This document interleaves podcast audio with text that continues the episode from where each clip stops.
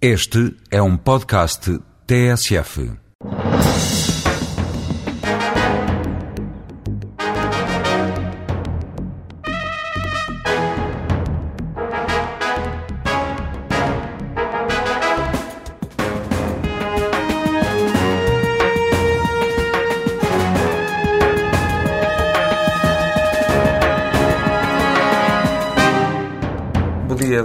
António Nunes. Agradeço-lhe ter aceito o convite da TSF e do Diário de Notícias para estar hoje connosco no Palavra de Honra. A Autoridade para a Segurança Alimentar e Económica, a ASAI, como é mais conhecida, está em atividade, vai para ano e meio. Uh, quantas ações de fiscalização, tem noção, fizeram até agora? Bom dia aos dois e muito obrigado pelo convite. Eh, As ações de fiscalização nós temos eh, feito praticamente de todos os dias. O ano passado nós verificámos cerca de 20 mil operadores. Temos como objetivo para o corrente ano 34 mil operadores e também uma, uma segunda, um segundo objetivo que é tentar ir a todas as juntas de freguesia deste país. Isto é, ter uma cobertura universal, do território do continente e não só exclusivamente nos grandes centros populacionais para dar uma abrangência completamente diferente às atividades de fiscalização. Quais são as áreas uh, que têm sido alvo de maior, mais ações de fiscalização? Bom, como sabem, nós temos, digamos, a área alimentar e a área não alimentar, ou a área económica, se quisermos. Hum, As duas áreas têm sido eh, mais ou menos eh, divididas ao meio. Isto é, o número de operadores é sensi- sensivelmente 62% a 63% na área alimentar e cerca de 47%, 48% na área económica. O que quer dizer que nós eh, nos preocupamos com, com ambas.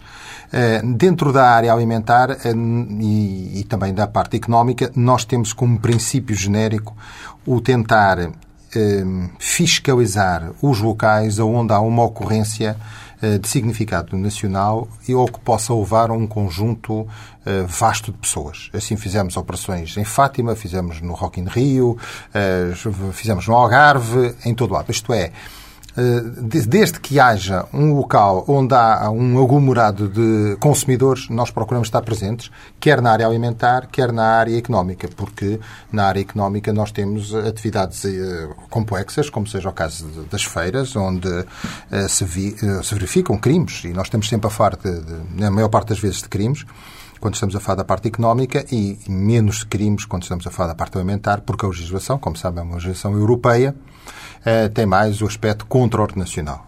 Eh, Mas estamos eh, fundamentalmente nessas duas áreas e depois temos operações muito particulares, como seja a pirataria, branqueamento de capitais, usurpação dos direitos de autor, código da propriedade indu- industrial, etc. Ou agora, como, como estamos, como viram neste, nestes dois dias, uma situação complicada com a questão da segurança do gás, eh, em que nós temos também algumas operações nessa área. E na parte alimentar, aquela que talvez seja mais visível é o estabelecimento de restauração e bebidas, porque entra mais no, no, no subconsciente ou no consciente de todos nós, porque somos consumidores diários dos produtos que nós fiscalizamos. Perante todo esse mundo de áreas eh, a fiscalizar e a verificar que, que nos está a dizer, eh, como é que os senhores definem as vossas prioridades, as ações prioritárias? Falou-me dos locais com maior aglomeração de pessoas, mas eh, eh, ao certo como é que são definidas as prioridades? Vamos por aqui, não vamos por ali, agora é o gás, agora são os restaurantes, agora são as feiras. Nós temos, hum, digamos, três metodologias para encontrar eh, as nossas operações. A primeira delas tem a ver com aquilo que acabamos de referenciar, Eh, isto é, a população que serve naquele momento e naquele espaço eh, determinado de tipo de operadores. Um segundo tem a ver com as cerca de 8 mil reclamações, denúncias que nós recebemos na autoridade o ano passado. E também tem a ver com as cerca de 47 mil reclamações escritas no livro de reclamações que os cidadãos portugueses o fizeram e fizeram chegar até nós. Ou seja, nós temos aqui uma nacional de informação. E devo-lhe dizer também que é ehm, também um dos elementos fundamentais da análise eh, ehm, a comunicação social. Nós eh, lemos todos, eh, todos, todos os jornais, todas as revistas da comunicação social, ouvimos todos os noticiários e, naturalmente, que de tudo isto são feitas eh, informações que nos permitem direcionar a nossa atividade para aqueles locais e para aqueles produtos que, naquele momento, são os mais apetecíveis para os consumidores e, portanto, que merecem uma defesa do consumidor. Falou de 8 mil denúncias eh, no ano passado para além daquelas que são, enfim, queixas nos livros de reclamações, um, detectam ou, enfim, têm filtros para detectar uh, se essas denúncias são por razões concorrenciais uh, ou, ou, enfim, se são na legítima defesa dos interesses do consumidor? O que eu lhe posso dizer é que, naturalmente, que haverá muitas que serão falsas, uh, são por motivos concorrenciais, etc. Para nós, esse não é o objetivo. O nosso objetivo é saber se o conteúdo da denúncia, independentemente do motivo que eu vou a fazer essa denúncia, tem ou não uma razoabilidade.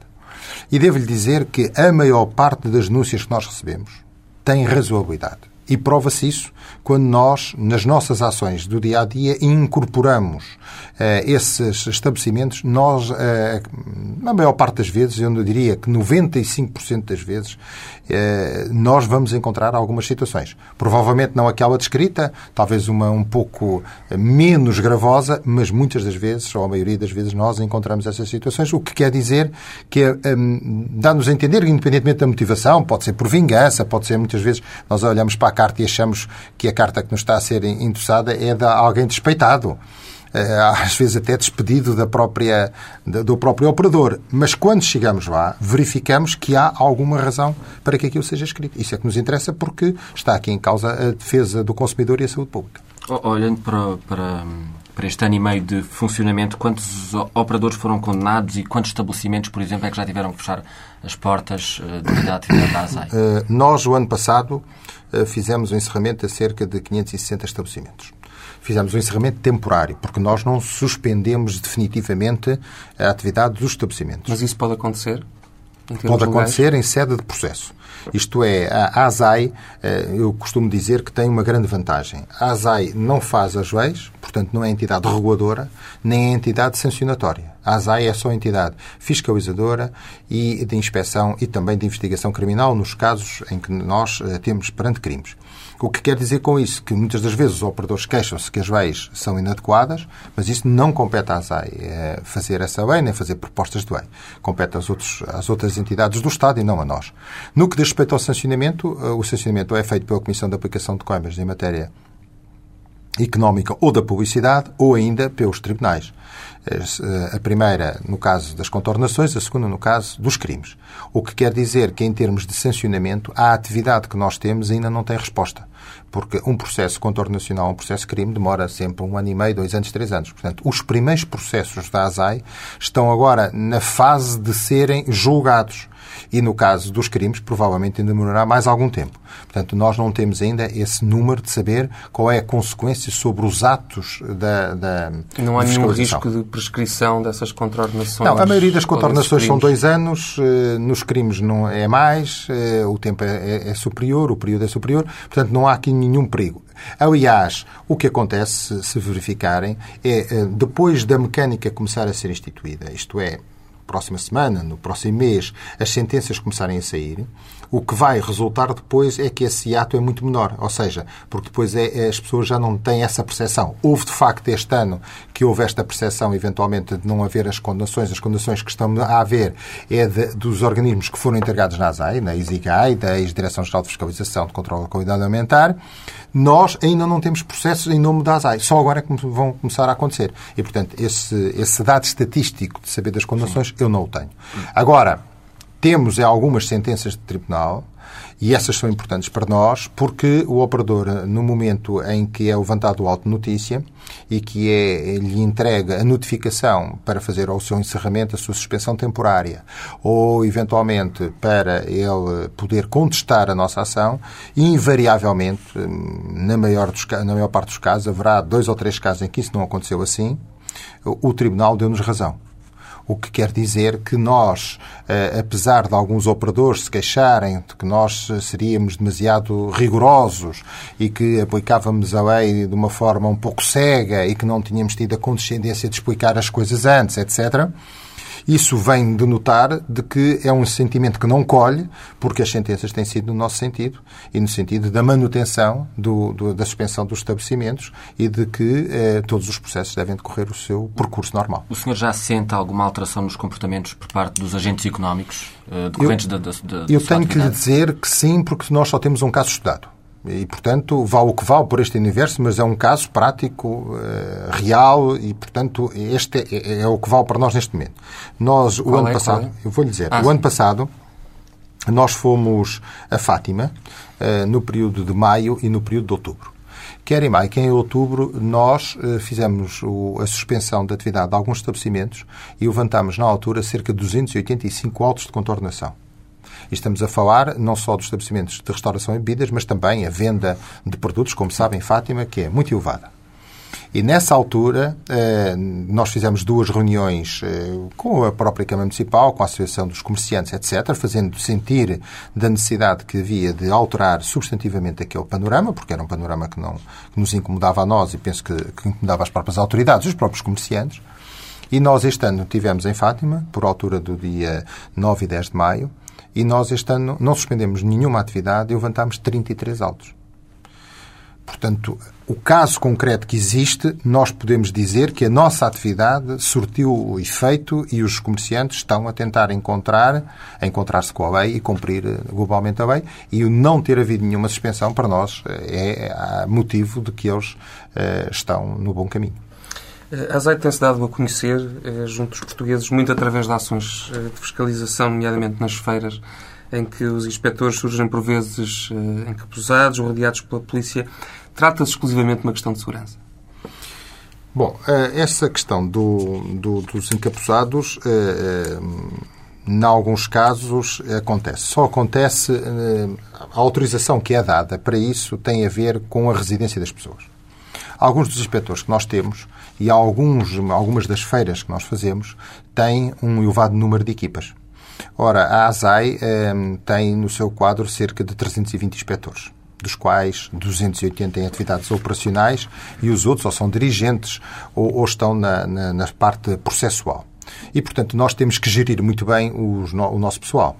E, em alguns casos, nós temos que utilizar pessoas que, num caso ou outro, poderiam ser reconhecidas no seu ambiente familiar. E é para a proteção dessas pessoas que nós damos autorização a que eles apareçam uh, encapuzados. Agora, a maioria das pessoas, como pode ser, e é testemunhado por vós, que estão permanentemente connosco, pode ser testemunhado, não estão encapuzados. Esta é um, uma primeira questão que eu gostaria aqui de dizer. A segunda tem a ver com a questão de, de sermos acompanhados, quer pela polícia, quer pela GNR. Os nossos inspectores, para executarem o seu trabalho, não precisam da polícia nem da GNR, da Polícia de Segurança da GNR. Ela é necessária e fundamental para preservarmos um espaço. É preciso sabermos que nós estamos num espaço público, que os nossos inspectores precisam de alguma proteção, mas fundamentalmente é uma, uma forma dissuasora de haver comportamentos de alteração da ordem pública. Porque é por demais evidente que estamos em locais que muitas das vezes o prevaricador não quer aceitar a situação, sabe muitas das vezes que comete um crime, muitas vezes é detido. E isso uh, perturba o normal funcionamento daquele espaço. E é preciso também sabermos que temos consumidores que estão lá dentro, com crianças, com pessoas, etc. Portanto, esta intervenção das forças de segurança é bem-vinda, é necessária, no sentido da dissuasão de podermos amanhã ou, ou depois ter ali um problema complicado para resolver de segurança, não propriamente em relação aos nossos inspectores, mas a, a todo aquele espaço que é um espaço público e que as pessoas continuam a frequentar. Mas não lhe parece desproporcionada a, a atuação de sabe que, essas formas de segurança? Sabe que, ao contrário do que possam imaginar, nós temos um conhecimento exato do que se passa nas feiras. Nós não vamos às feiras uh, de olhos fechados. Uh, nós sabemos neste momento tudo o que se passa em relação às feiras. Sabemos quais são as bancas que vendem contrafação, quem são os operadores que o fazem, aonde é que o fazem, em que dias é que fazem, quantas bancas é que existem e tudo isto é calculado com as forças de segurança de uma forma eh, que profissional, altamente profissional e, portanto, se estão lá eh, 30 elementos de segurança e 30 elementos nossos, é porque isso corresponde aos meios necessários para aquela feira. E se for preciso só 10, só temos 10. Portanto, não, nós não temos um padrão de dizer assim, não, agora vão 100 elementos de cada lado e vamos às feiras. Não, isso não é assim. Isso é tudo visto de acordo com o tamanho, com a dimensão, com a perigosidade, isto é, se é um recinto fechado, se é um recinto aberto, tudo isso é calculado previamente e acordado entre nós, a PSP e a GNR, que tem feito aqui um trabalho excepcional connosco, e naturalmente que, numa visão integrada, nós procuramos uh, encontrar aqui uh, um equilíbrio que é o número de agentes necessários para que os operadores não uh, façam uma alteração da ordem pública. Outra, outra característica típica de, da ação da ASAI tem que ver muito com a mediatização das suas ações. Uh, já quase se pode dizer que vemos uma ação da ASAI, vai uma câmara de televisão atrás e depois vem o Dr. António Nunes atrás de, de, também nessa ação. não teme que esse, esse, excesso de mediatização acabe por se poder voltar contra a ASAI, das pessoas acharem que há aqui algum, alguma busca de protagonismo? Olha, eu acho que não há nenhuma busca de protagonismo por várias razões. A primeira delas todas é de que a questão de utilizarmos os contactos com a comunicação social e disponibilizarmos essa informação, não é obrigatório que a comunicação social vá. Isto é, a comunicação social vai porque entende que é um facto notório de informação pública. Este é o primeiro. A segunda questão que se levanta com isto é o que é que acontecia ao contrário. Isto é, se nós desenvolvermos todas as nossas ações e ela não for dada de conhecimento ao, ao público, uma parte substantiva do nosso trabalho fica por ser, eh, por, por ser conhecida. E ao não ser conhecida, um fator que é um fator de prevenção, de alerta, não funciona. Eu poderia fazer isto de outra forma. Como sabe, a ASAI é sustentada por dinheiros públicos, todos os contribuintes. Nós podíamos fazer isso de outra forma. Era uh, ter a disponibilidade para gastar 5 milhões de euros e fazer uma campanha televisiva sobre uh, informações, não comprem contrafação, uh, não, não, se, não se faça este tipo de conjugação, etc, etc, etc. Nós não temos isso. Eventualmente, como sabem, quando uma grande companhia quer mudar o, o seu, a sua marca ou uh, o seu branding, o que faz é contratar alguém, paga alguns milhares de euros e vai fazer isso. Nós não temos esse dinheiro. Portanto, como não temos isso, eh, o que temos que fazer é aproveitar a nossa força de trabalho e dizer, olha, a nossa força de trabalho é esta, nós vamos fazer isto, os senhores querem vir connosco, eh, têm aqui uma oportunidade de informar o público e, naturalmente, que com isto nós conseguimos atingir alguma notoriedade. Eu devo lhe dizer que a notoriedade da ASAI é de facto elevada hoje em dia, é, porque uh, houve já dois ou três estudos sobre essa matéria que quiseram uma, fazer o favor de nos, nos, fazer para nós também gratuitamente e nós achamos que, que a notoriedade era elevada. E é positiva? É... E positiva? Já agora? Elevada e positiva. e positiva. Nós temos uma penetração de cerca de 40% dos inquiridos responderam que conheciam a ASAI o que quer dizer que ao final de 16 meses é, é uma notoriedade elevada. Eh, e um, ehm, isto permite-nos o quê? Permite-nos cumprir também uma parte do nosso papel, que é o papel preventivo, que é alertar os consumidores para a necessidade de serem eh, mais exigentes e de saberem que há uma, uma entidade do Estado que está aqui para os proteger.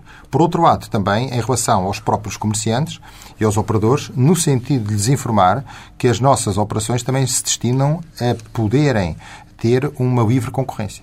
Porque o grande problema que nós também temos é que se nós não atuarmos, há operadores menos escrupulosos, aqueles que não uh, cumprem com todas as regras, podem praticar preços muito mais baixos e, portanto, não há aqui uma concorrência leal. Portanto, nós temos sempre estas duas perspectivas e a ASAI tem essas duas perspectivas integradas. Em relação à minha pessoa, como referenciou, hum. Um, é verdade que em alguns momentos eu tive que talvez eh, ser mais protagonista que outro qualquer o problema que se situa nisso é este. Ou eu ou alguém tinha que dar a cara para a organização. Isto é, não é possível, não é desejável, em que eh, várias pessoas falem eh, em momentos diferentes, criando eventualmente algum desequilíbrio na informação. E, portanto, fez-se uma opção, eh, podia ser eu, podia ser outro qualquer, porque eu, eu na altura pensámos isso, eu com os meus vice-presidentes, e decidiu-se que deveria ser eu porque eh, não queria que os meus inspectores pensassem que eu estava afastado de uma corresponsabilidade. Eles correm um risco elevado quando desenvolvem as suas ações e eu sou uh, o inspetor-geral e, portanto, tenho a obrigação de, em primeiro lugar, dizer se eles estão aqui, a responsabilidade é minha. Se alguém tem alguma coisa a dizer sobre esta matéria, escusam de ter com eles, vêm ter comigo. E foi numa atitude de assumir, não de nenhum protagonismo, de assumir responsabilidades sobre a casa e sou eu o primeiro responsável e, portanto, tinha que dar em primeiro lugar, a cara. A ASAI, em, em um ano e meio, sensivelmente, tem uma notoriedade, como dizia há pouco, elevada, um, mas também projetou, pelo menos na opinião de algumas pessoas, hum, uma ideia de um, rigor e nenhuma condescendência. É uma estratégia? É esta a imagem que a ASAI pretende transmitir? A imagem pública que pretende transmitir? Eu acho que. é que não, eu, eu eh, aceito essa eh, que pode ser interpretada, se quiser, eh, como uma crítica ou se quiser como um elogio, conforme eh, o copo está meio d'água ou meio vazio, eh, ou meio cheio ou meio vazio. É, para nós é igual. Nós tivemos essa intenção eh, da seguinte forma. Eh, Nós entendemos que, não sendo uma autoridade que faça a proposta do EI, que existe uma lei no país que as leis são para ser cumpridas. E, portanto, não fazia sentido fazer fiscalizações e fazer aos altos investimentos, porque qualquer ação de fiscalização tem um custo elevado, custo que é pago pelos portugueses. Eh, eh, E nós entendemos, eh, e foi essas também as orientações que o Ministério da Economia e Inovação e o Sr. Ministro da Economia, o Dr. Manuel Pinho, e bem como o Sr. Estado de Estado do Comércio, Serviços e Defesa do Consumidor, o Dr. Fernando Serrasqueiro, que deram foi no sentido de dar nota de que temos uma organização nova, com uma atitude nova na área da fiscalização. E uma atitude nova na área da fiscalização também não é, a margem também não é muito grande. Quer dizer, ou se cumpre e se obriga a cumprir, ou então eh, não sabemos muito bem o que é que é isso de fiscalização. Por outro lado, é preciso tomarmos eh, nota de que eh, nós lidamos muito com crimes. E, portanto, não passa pela cabeça de ninguém, julgo eu, que faça situações de crime que haja funcionários públicos que eh, não atuem de acordo com a lei. Por outro lado, eh, não- eh, o não rigor das nossas fiscalizações podia levar a, a pensar os operadores de que, mais uma vez, nós estamos perante um problema que se irá resolver. Muitas das contornações que nós levantamos e muitos problemas que existem hoje, por exemplo, no, no setor da restauração e bebidas, são questões que se levantam há 14 anos.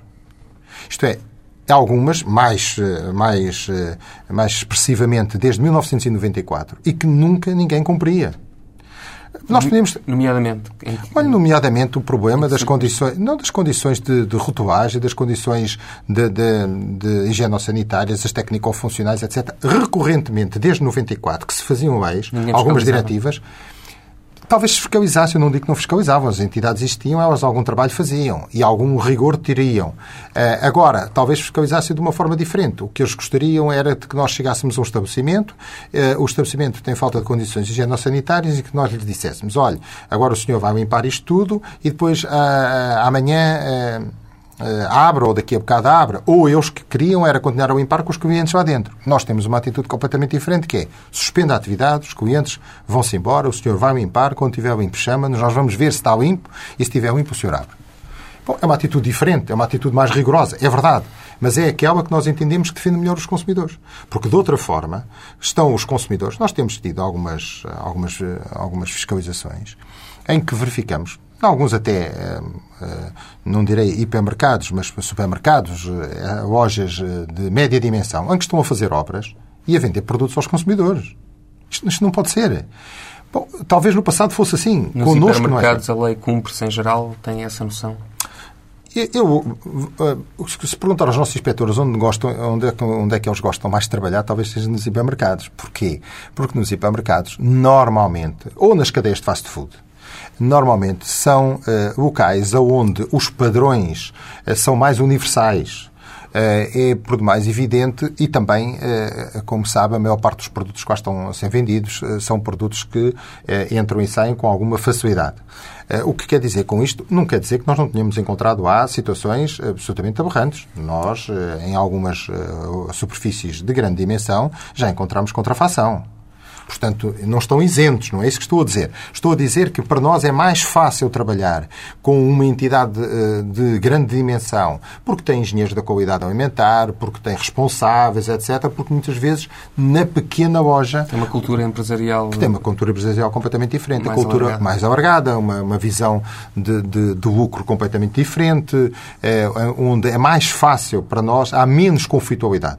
Eh, há mais conflitualidade no pequeno comércio, onde a pessoa sente mais, porque se houver uma apreensão, se calhar eh, é o, o lucro de um mês ou dois eh, que tem que pagar eh, ou em contornação ou, ou ficar sem a mercadoria. Portanto, é sempre muito mais difícil. O, o- o senhor explicou-nos eh, eh, que a ASAI não é quem faz as leis, tem é que fazer cumprir as leis Exatamente. e fazer com que ela seja cumprida. Um, o que eu gostava de perceber no funcionamento da ASAI é em que medida é que o, o, o, cumprimento da lei depois é matizado, por exemplo, pelo bom senso. Ou seja, para o senhor é igual apanharem DVDs uh, piratas e colheres de pau no restaurante, isso depois como é que é avaliado? Ambas são uh, situações irregulares, mas uh, provavelmente a colher de pau tem uma cultura ancestral uh, em Portugal e os DVDs piratas é um crime. Como é que avaliam as situações em, em concreto? Repare, não, não pode haver avaliação no, no ato da fiscalização. No momento em que nós deixarmos a que seja o inspetor a decidir, tem a permissão de ter 282 opiniões diferentes que são aqueles que andam na rua. Isso não pode acontecer. A colher de pau é legal ou ilegal? Se é ilegal, é ilegal. Eh, e este rigor, se não for colocado, nós não temos uma das coisas que é fundamental para nós, que é a uniformização dos procedimentos de fiscalização. E a pior coisa que pode acontecer, e eu tenho, continuo a ter algumas queixas dos operadores que ainda não existem, eu ainda não consegui ter essa, essa, esse padrão, que o padrão tem que ser igual. E para o padrão ter que ser igual, a variação tem que ser a menor possível. Isto é, o inspetor não tem capacidade para decidir. O inspetor tem a capacidade para observar observa e verifica se está ou não está de acordo com a lei. Se não está de acordo com a lei, enquadra. O bom senso tem que ser noutro sentido. Tem que ser no sentido de que o operador eh, diz, como já tem acontecido, eu não tenho a minha licença. Porquê? Porque a minha licença não está dada, não é porque eu não tenha tratado dos papéis, não é porque eu não tenha entregue a minha documentação, mas porque, pura e simplesmente, a autoridade que me passa a minha licença não me deu. E então, nós aí temos que ter o bom senso, não em se fazer a suspensão e dar 90 dias, 60 dias, 180 dias para recuperar. Ou seja, isso é uma culpa que não é dele. Nós, o que não, quando o operador eh, demonstra que não há uma imputação da sua própria responsabilidade, nós aí não levantamos o alto. Porque, repare, a maior parte das vezes, quando nós lá chegamos, a qualquer que seja, olha, nos saldos, há alguém, há alguém hoje em dia imagina que há algum operador que venda roupa não sabe que tem que ter os preços afixados. Mas hoje nós continuamos a levantar altos porque os preços não estão afixados. Porque não há livro de reclamações. Toda a gente sabe no, no, nos, nos, estabelecimentos de restauração e bebidas que é preciso livro de reclamações. Ainda hoje levantamos altos por falta de livro de reclamações. Qualquer DJ não sabe que não pode ter discos piratas. Mas ainda ontem tivemos um por discos piratas. Portanto, o problema aqui é o que é que é isso de bom senso? É que depois transforma o inspetor em juiz. E essas questões de pôr inspectores a, a decidirem, a seguir pode dar mau resultado. E eu não gostaria de ter qualquer suspeita sobre os meus inspectores. Disse há pouco que este ano queriam chegar a todas as freguesias portuguesas. Sim. E disse também que tem 280 inspectores operacionais. Como é que isso é possível? Com muito trabalho. O com, com muito trabalho. é uma equação difícil. Pois, mas os meus inspectores não trabalham 7 horas por dia, trabalham 9 horas, 10, 11, 12, fazemos Chegam operações. Uh, chegam, vamos ver. Uh, nós, o chegar ou não chegar depende daquilo que é um objetivo uh, estratégico. existem cerca de 300 mil operadores em Portugal, segundo contas, ninguém sabe muito bem porque não estão todos registados. Se nós virmos cerca de 34 mil para o ano, nós queríamos ver se conseguimos ver 48 mil. se nós virmos isso, quer dizer que um operador tem a probabilidade de ser fiscalizado de 7 em 7 anos. Pode-se dizer assim, isto é muito. Nós gostaríamos de que os operadores fossem fiscalizados de 4 em 4 anos. Bom, então preciso de mais gente, não é? Quer dizer, isso é tudo uma relação causa e efeito, não é? Também é verdade que, por exemplo, na área da, do setor da restauração e bebidas, que se fala muito, a taxa de incumprimento que nós encontramos é uma taxa na casa dos 18%. O que quer dizer que em 100 estabelecimentos, só 18 é que estão mal, em média. Isto dá-nos também algum conforto. Quer dizer, a maioria das coisas estão bem. Se nós temos taxas de incumprimento de 30% a 40%, a maioria das coisas estão bem. Portanto, nós também nos vocacionamos muito eh, para estas taxas de incumprimento, porque, como vos disse, com as reclamações, com as denúncias, com a leitura que fazemos dos jornais, das revistas, etc., nós encontramos, selecionamos quais são os operadores mais complicados. Mas posso lhe dizer que ainda numa operação que está a decorrer, eh, uma das nossas equipas foi a um hotel que abriu há dois meses atrás.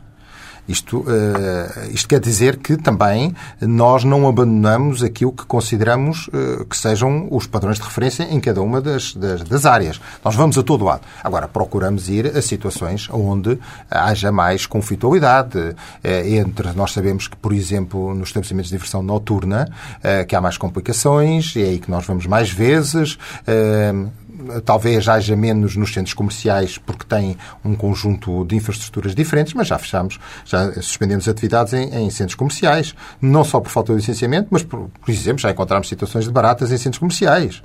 Portanto, tudo isto leva a que nós também façamos uma direção mais objetiva para alguns aspectos eh, particulares da atividade económica. E, portanto, consideramos que é um número razoável. Se tivéssemos mais, fazíamos mais, naturalmente. O senhor falou agora em estabelecimentos de diversão noturna e vem aí a nova lei do tabaco. E o que eu pergunto uh, é, é quem estiver em situação irregular num, restaurante ou num, bar à noite a fumar um cigarro, corre o risco de ver os inspectores da ASAI entrarem de shotgun e encapuçados e dizerem não pode fumar. Como é que a coisa funciona para as pessoas? Como é que isso vai funcionar? Bom, nós normalmente não entramos nos estabelecimentos de shotgun encapuçados. Não, não, não, não entramos. Um, não quer dizer que se for um bar de alter no meio de um pinhal que isso não aconteça. Naturalmente que nós medimos o risco e avaliamos o risco e, em algumas situações, teremos que o fazer, noutras não. Não, isso não funciona assim. Para já ninguém sabe o que é que é a lei do tabaco. Fala-se. Esperemos que a Assembleia da República, os deputados da Nação, façam o seu trabalho e aprovem a lei para nós vermos o que é que isso acontece. O, é por, porque nós não sabemos muito bem como é que isso vai ocorrer. Porque, como sabe, há grandes discussões se há uma é corresponsabilidade do proprietário ou não. O que acontece, ou que poderá vir a acontecer, eh, a ASAI não vai estar em todo o lado e, naturalmente, que o que poderá vir a acontecer é uma intervenção mais imediata das forças, das forças de segurança que estão no terreno e depois ser a ASAI a fazer o correspondente auto de contornação e averiguar porque é que isso aconteceu ou não. O que não quer dizer que num, num sítio onde faça, onde presencie essa situação não intervenha. Mas, eh, naturalmente, que eh, eu não tenho até hoje, e penso que os senhores também não têm nota disso, eh, eu não tenho até hoje queixas de falta de urbanidade dos meus inspectores. Portanto, acho que ele chegaria ao pé da pessoa e delicadamente lhe teria de dizer: olha, o senhor está numa área que não pode fumar, faça o favor de apagar o cigarro. E se ele insistisse, é que levantaria o correspondente alto. Faz parte dos eh, desígnios da ASAI ter uma ação de formação eh, junto dos agentes económicos, ações preventivas, eh, digamos assim. Um... Mas não faz. Essa afirmação por consequência, não corresponde. Por, então faço-lhe a pergunta. Faz? Não, não faz. Nós não temos a atividade pedagógica, digamos assim. Mas nós já foram solicitados para não, se envolverem o que nós fazemos, Sim, fazemos, fazemos. Nós fazemos mais é ações de sensibilização. Eu não, não, por isso é que eu lhe estava a dizer quando foi a palavra formação. Eh, nós fazemos ações de sensibilização. Eu eh, tenho feito várias, eh, sempre que sou convidado e que posso e tenho essa disponibilidade, tenho todo o prazer em que está com os operadores económicos e já fizemos em vários sítios. Fizemos em Fátima, no Algarve, no Alentejo, no Norte. Quem é que vos tem solicitado? Os restaurantes? As associações. As associações. Nós o que procuramos sempre dizer é, é as associações, inclusivamente as feirantes. E, e aquilo que nós fazemos é nós sensibilizamos as pessoas, alertamos as pessoas para, para a situação. Repare, o nosso site tem toda a informação possível imaginária. Se quiserem consultar o nosso site e quem consultar verificará que está lá tudo. Portanto, nós eh, queremos dar transparência à nossa organização. Agora, achamos que não devemos ser nós a fazer isso, por duas razões. Primeiro, porque isso nos criaria uma situação de criar um corpo específico de formadores. Porque uh, os nossos inspectores podem não ter essa habilidade, esse, esse, essa, esse skill para, para fazer essa área. Por outro lado, nós somos uma entidade vocacionada para a área da fiscalização, para a área da avaliação do risco alimentar, que se fala pouco, uh, e também temos laboratórios e, técnico-periciais porque muitas destas questões estão todas por base o levantamento de análises técnico-periciais. Nós não dizemos que um determinado tipo de produto alimentar eh, não pode ser consumido. Isso tem que ser correspondido com análises laboratoriais e tem que ter uma, um determinado tipo de recolha. Quando nós fizemos uma operação, como sabe, aos betaconistas hum, na área, nós eh, temos eh, cerca de 600 análises para fazer e comprovar aquilo que estamos a fazer, desde urina, pelo, eh, eh, também olhos, etc dos animais, que foram recolhidos, neste, neste caso, já depois de mortos. Portanto, isto, a base uh, da nossa uh, fiscalização, da nossa investigação, tem muito uma base laboratorial que muitas vezes esquece. Nós, quando fazemos as nossas operações de rotina, recolhemos normalmente nos bares uh, garrafas de bebidas para uh, fazerem o teste da conformidade entre o rótulo e o conteúdo.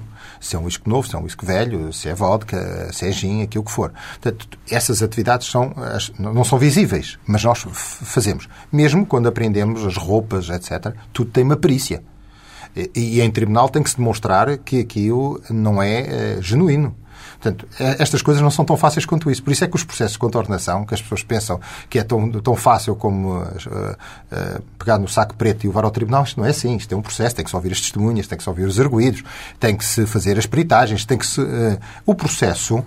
De, de, um CD que, que, esteja pirateado é quase tão complexo como uma burla eventualmente não será uh, uh, complexo em termos processuais, em termos de, de, expediente. Não será tão complexo na investigação.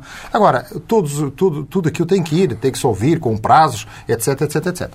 Portanto, para lhe dizer que nós não temos essa disponibilidade. Então, o que é que nós achamos, e, penso que de uma forma geral temos conseguido, é ter um, um bom relacionamento com as associações. E as associações, isto também tem aqui uh, eh, um, um, princípio dos vasos comunicantes. As associações colaboram connosco no sentido de nos dizer o que é que acham bem, o que é que acham mal, o que é que acham às vezes exagerado, e admito que num caso ou noutro nós tenhamos cometido exagero, não me custa admitir isso. E queixam-se do quê? Do, do alarido, de, das ações? Algumas vezes isso acham que prejudica um pouco o negócio, porque pode-se tomar a parte pelo todo. Eh, é um risco, admito isso. Eu costumo dizer, bom, mas os senhores também, depois, o proprietário pode dizer, olha, teve casa e estava tudo bem. Também lhes digo isto, não é? Uh, também podem fazer alguma publicidade, façam, né? utilizem. Né? Uh, isso é, é, é, é aquilo que eles também têm que fazer. Também tem um, reverso, mas admito que essa seja uma crítica, especialmente na restauração e bebidas, é um pouco perigosa, porque pode-se tomar que estes 18% que não cumprem, que se confundem com os 100%. É evidente que também isso pode acontecer. E, e, nós temos essa, essa preocupação com as associações de os alertar, de fazer, digamos, ações de sensibilização, esperando que eles façam as ações de formação aos seus, aos seus associados. Um, por outro lado, também temos, em alguns casos, algumas associações a fazerem-nos ações de formação aos nossos inspectores, especialmente quando estamos a falar da contrafação e quando estamos a falar da usurpação de direitos de autor, porque, eh, muitas das vezes, eh, para se perceber como é que determinado tipo de peça ou de objeto está contrafeito, é preciso ter algumas características muito específicas e também nós recebemos ações de formação dele. Os senhores, em ano e meio, eh, na pesquisa que fiz, reparei que eh, apreenderam material no valor de 55 milhões de euros. Exatamente. Um, o que, é que, o que, é que é feito deste material? Para onde é que ele vai? O que é que lhe acontece? Como é que funcionam estes mecanismos? Bom, esse, esses, esse material todo está ao abrigo destes tais processos que ainda não têm decisões. Hum. Estão ao abrigo destes processos. A maior parte do, do, do material eh, é normalmente destruído é normalmente destruído porque, um, se for produtos alimentares, são perecíveis, e, e, normalmente consegue-se obter do operador, ou a maior parte das vezes o operador uh, chega a uma conclusão, porque o operador tem, tem aqui uma outra complexidade que nós temos, que às vezes a investigação criminal não tem.